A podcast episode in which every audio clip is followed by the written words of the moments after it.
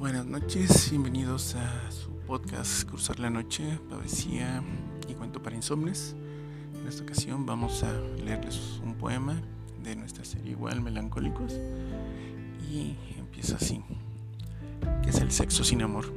Intercambio de bienes por servicios, alimentar el vacío, un pozo que nunca se llene, un hambre que no cesa, fuego que no calienta sino quema, vano aburrimiento, la carencia que nunca cesa la genética imponiendo sus necesidades, un, un espejo oscuro que ya no refleja.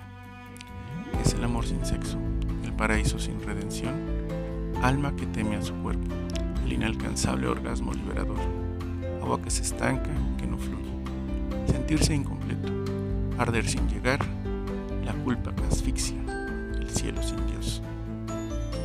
Esperemos que les guste este poema de nuestra serie Melancólicos buscarlos ahí en el blog de Cruzar la Noche, poesía en cuento para insomnes, que el insomnio nos acompaña a todos, escuchando y leyendo poesía.